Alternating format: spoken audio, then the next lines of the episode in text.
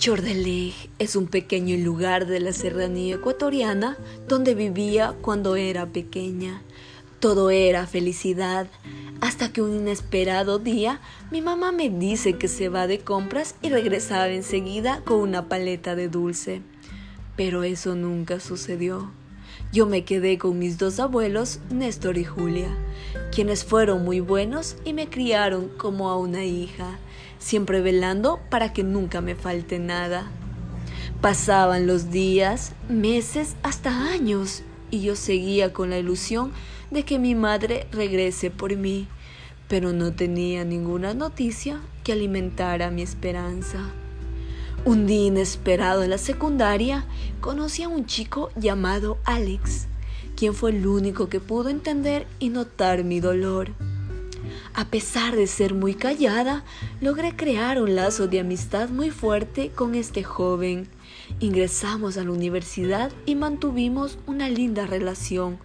Los dos nos graduamos en la carrera de comunicación social.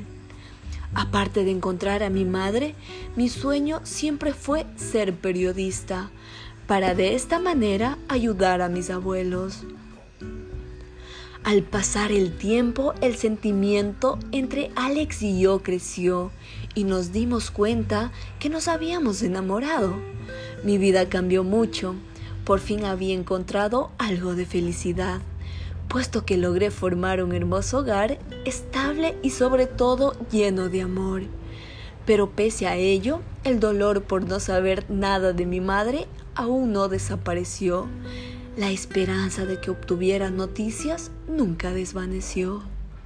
Pero un día inesperado, donde el resplandor del sol cobijaba la ciudad, suena el timbre de mi casa. Me llevé una gran sorpresa.